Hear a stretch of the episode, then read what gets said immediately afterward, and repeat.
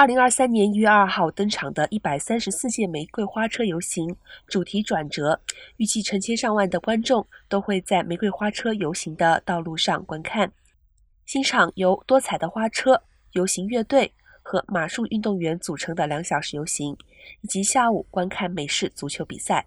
几项前置的热身项目已经登场，装饰花车是玫瑰游行的重要项目。